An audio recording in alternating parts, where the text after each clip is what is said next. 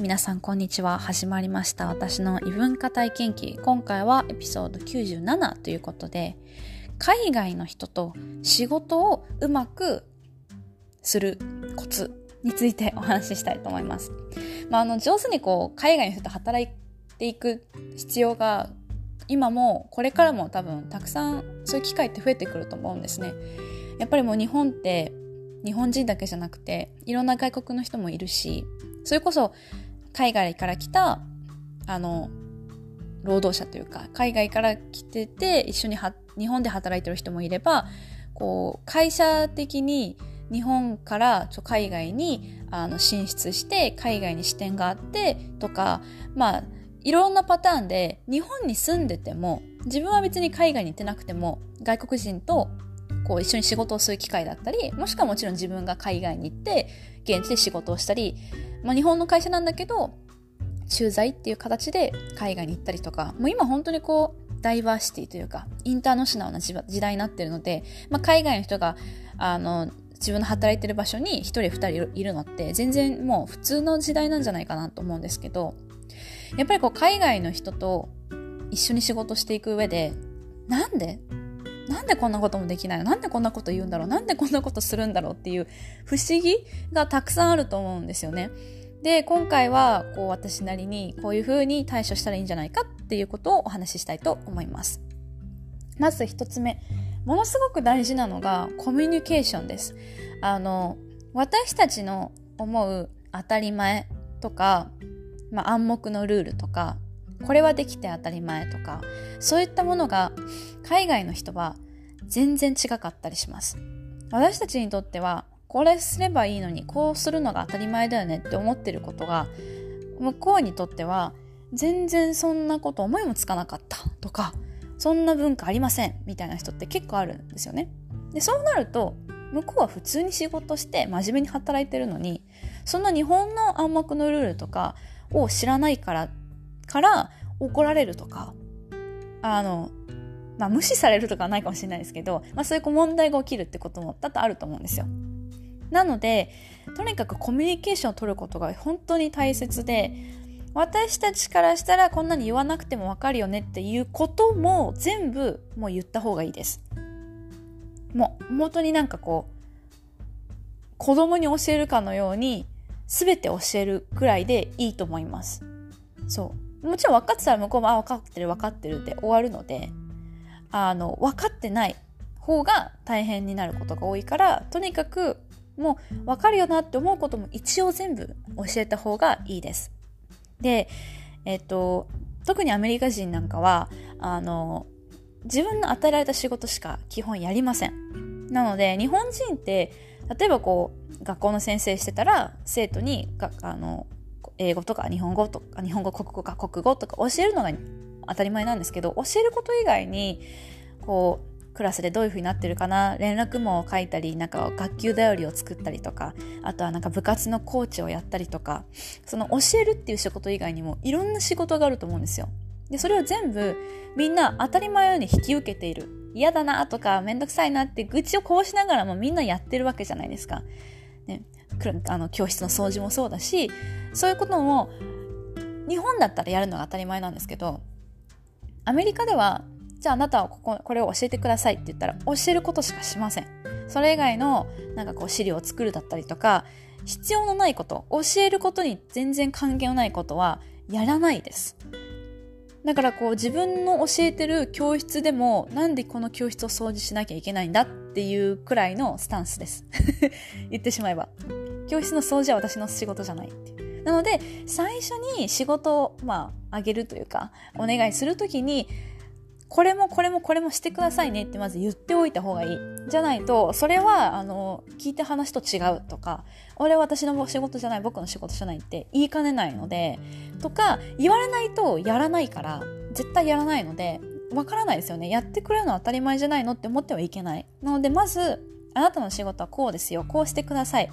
で、こういうふうに私たちは考えていますっていう、なんでかっていう考えとか理由とか、すべてをもう全部最初に伝えた方がいいです。まあ最初に伝えられなくても、ちゃんとコミュニケーションを取ること。これが海外の人と仕事をする上で、ほん本当に最も大切なことだなっていうふうに私は思います。うん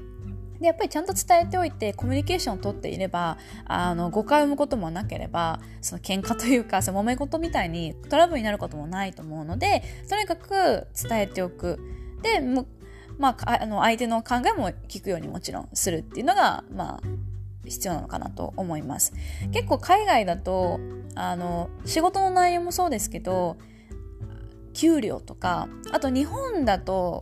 ないですけど海外だと特にアメリカなんかはその保険が会社が払ってくるとこもあれば払ってくれないところとかそういうふっくり構成みたいなのが会社によって全然違ったりするのでそういったところも含めて交渉が多いんですよね。例えば、ああ、もう他のところでこのぐらいの給料払ってくれるって言われてるからやめます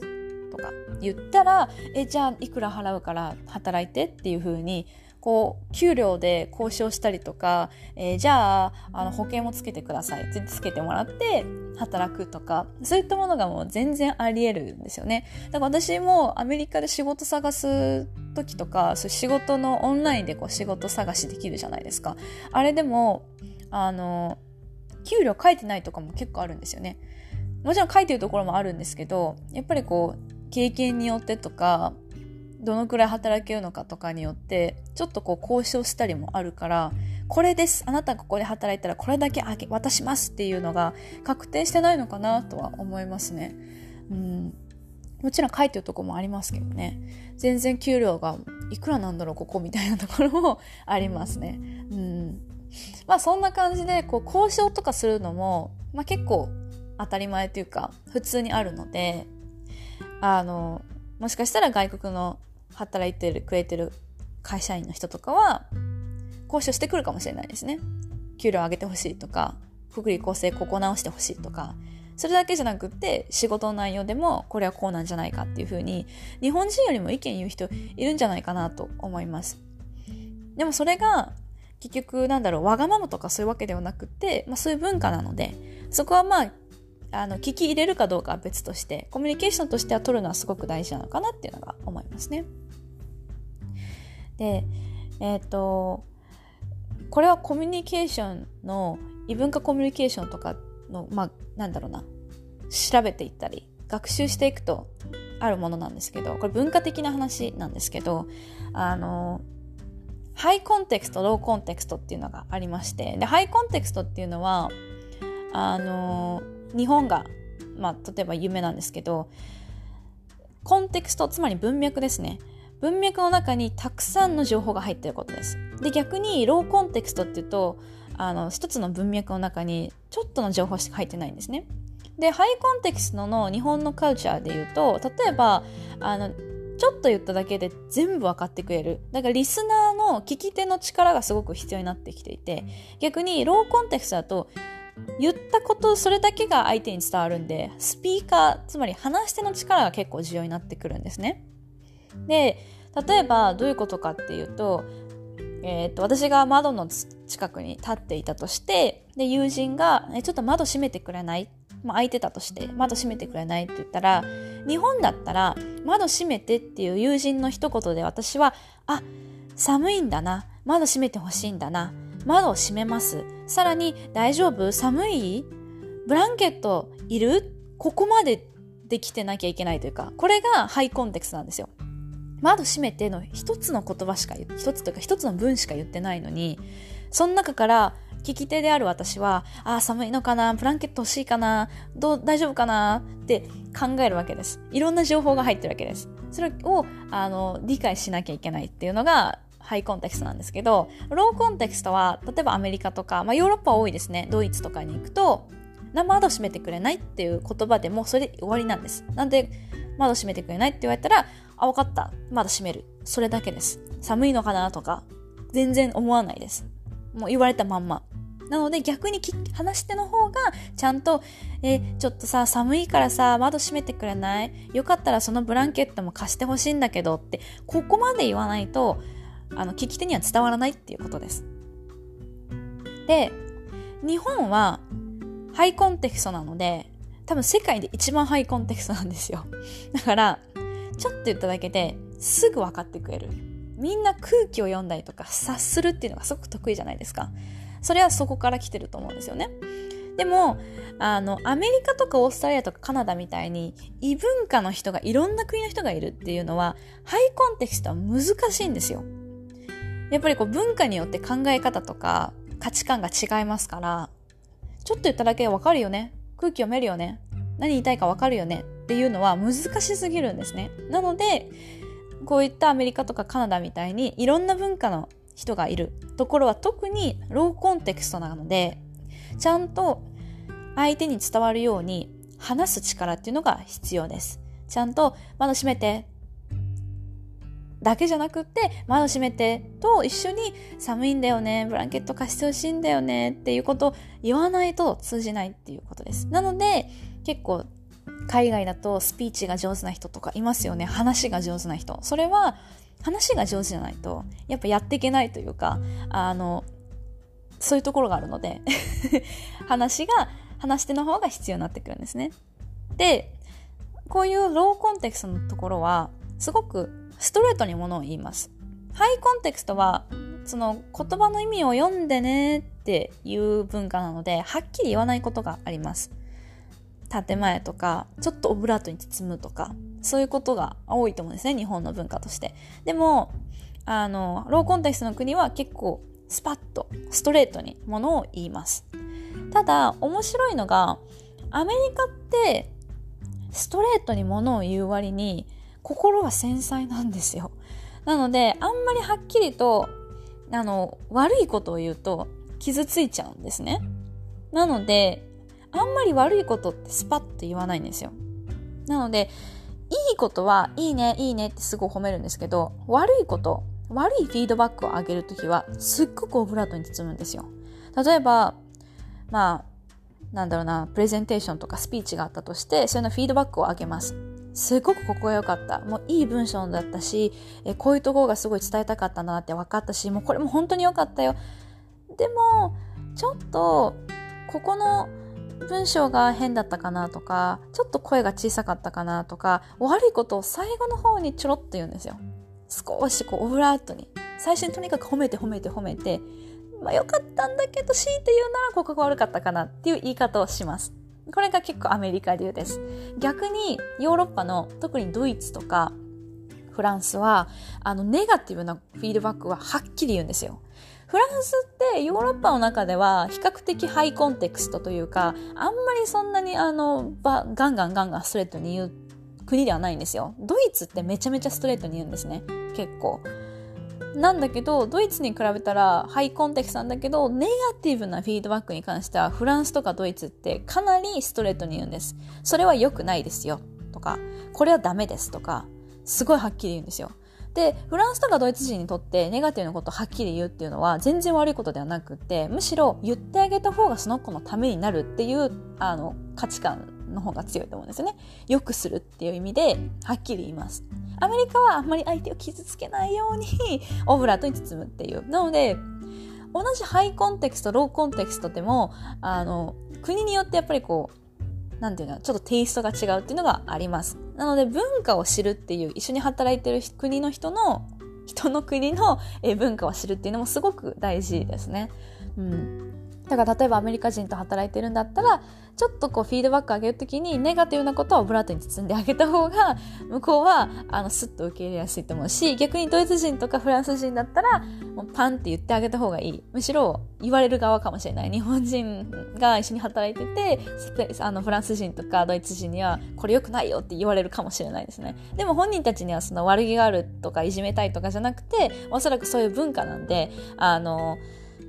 相手には言ってあげた方がいいだろうなと思って言ってる可能性もあるので、その辺はこう、うまくコミュニケーションとか文化とか、その人それぞれの性格とかを、こう、なんだろうな、探すというか、理解していきながら、えー、コミュニケーション取るといいのかなと思いますね。うん。このハイコンテクスト、ローコンテクストは、あのコミュニケーションにおいてすごく大事なのでこの辺を勉強するとすごくいいと思います。ちなみに、えー、っとハイコンテクスト同士の人が会話するとめちゃめちゃ会話ってスムーズなんですよ。100言わなくてもちょっと言うだけでお互い理解してるんでめちゃめちゃスムーズなんですね。つまり日本人と日本人の会話です。逆にハイコ、えっ、ー、と、ローコンテクストローコンテクストの会話、例えばドイツ人同士の会話って、何でも言いたいことストレートにはっきりと簡潔に言うので、会話がめちゃめちゃスムーズなんですよ。ロハイコンテクスト同士の会話の次にスムーズなのがローコンテクスト同士の会話です。はっきりものを言うから。ローコンテストはだってはっきり言わなくても分かってくれるから、もちろん一番スムーズなんですけど。で、その次は、あの、問題なのが、ローコンテクストとハイコンテクストかな？ローコンテクストとハイコンテクストは、やっぱり難しいです。一人の方が言わなくてもわかるよねっていう会話の人と、もう一人の方ははっきりズバズバ言うっていうので、若干難しいです。ただ、これが実は一番難しいんではなくて、一番難しい会話って、違う国のハイコンテクスト同士が話すことなんですよ。例えば、まあ、日本が一番ハイコンテクストなんですけど、アジアって結構ハイコンテクストなんですよ。世界で考えると。だから中国人もそうです。日本人からしたら中国人ってはっきり言うなって思うけど、世界的に見たら中国人も日本人もあんまりはっきり言わないんですね。で、日本人と中国人って違う人、まあ、人種は一緒かもしれない。うん、まあ、違う国ですよね。違う文化ですよね。その中でお互いが言わなくてもわかるよね。向こうも言わなくてもわかるよねっていう風にやってると、ベースとなるバックグラウンドとか、あの、なんだろう、知識とか、え文化が違うのに、全然ちゃんと言わないハイコンテクスト同士でいくと、一番会話がスムーズにいかないんですよ、これが。だかドイツ人とアメリカ人の違う国だけどお互いハイローコンテクストですよだったらお互いまあまあはっきり言うから文化違ってもなんとなくああそういう文化なんだオッケー分かった分かったって会話行くんですけど日本人中国人みたいにハイコンテクスト同士でえー、言わなくても分かるでしょこのぐらいっていう会話をお互いがしたらまあ会話ってうまくいかないんですよ。それで悩んでる日本人って意外といるんですよね。中国人が仕事のその会社にいて、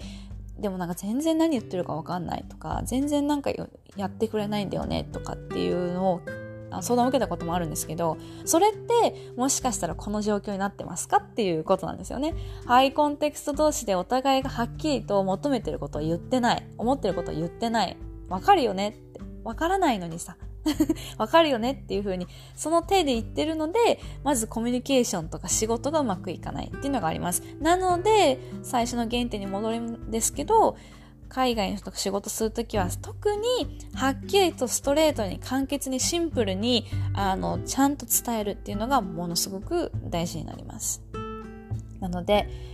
まあ自分が海外に行くときはもちろんそうですね海外で海外の会社もしくは外資系の会社で働くのであればその海外の文化だったりあのルールにもちろん従う必要もあるし理解する必要もあるんですけど日本の会社で、まあ、外国の人が働いてるとその場合はもちろん日本のルールその会社のルールに従ってもらえばいいと思います。ただそのルール考え方をちゃんと伝えましょうっていうことですね。考え方もしっかり伝えた方がいいです。ルールだけじゃなくって考え方も伝えることでより理解してもらえるかなと思うのでやっぱり海外の人からしたら日本のルールでよくわからないなんでって思うこともやっぱあると思うんですよ結構。なのであのよくわかんないそんなのおかしいって思ったらおかしいってはっきり言う人もいるしもしくはそのおかしいと思うからやらないっていう人だっていると思うんですよ。なのでなんでこうしなきゃいけないのかっていうのを伝えた方がいいですこんななんかみんなに反抗してもらわないとあの次にステップに行けないなんておかしいじゃないかって思うかもしれない。でも実はそれがすごく大事なことでそうすることで反抗した人がみんながその書類を目を通すからみんながちゃんと理解できるよねっていうそういう連絡網なんだよとかそういう説明をしてあげないと海外の人にとっては意味不明な行為だから無駄じゃないか。やめよう。やりたくないって言うかもしれない。なので、ちゃんとそこには理由があるんですよっていうのを説明をした方がいいし、まあ、説明できなかったら、うん、意味ないかもしれないですから 海外の人の言うことをちょっと耳傾けてみてもいいのかなと思いますけど、まあ、とにかくやっぱりその説明すること理由を述べること、えー、コミュニケーションを取ることですね。これに限るっていう感じですね。はい。なのでまあすごくシンプルなんですけど実は一番難しいことでもあるので皆さん海外でもしくは海外の人と、えー、働く場合はですね是非気をつけていただきたいなと思います。それでは今回も最後までご視聴いただきありがとうございました。ではまたねバイバーイ。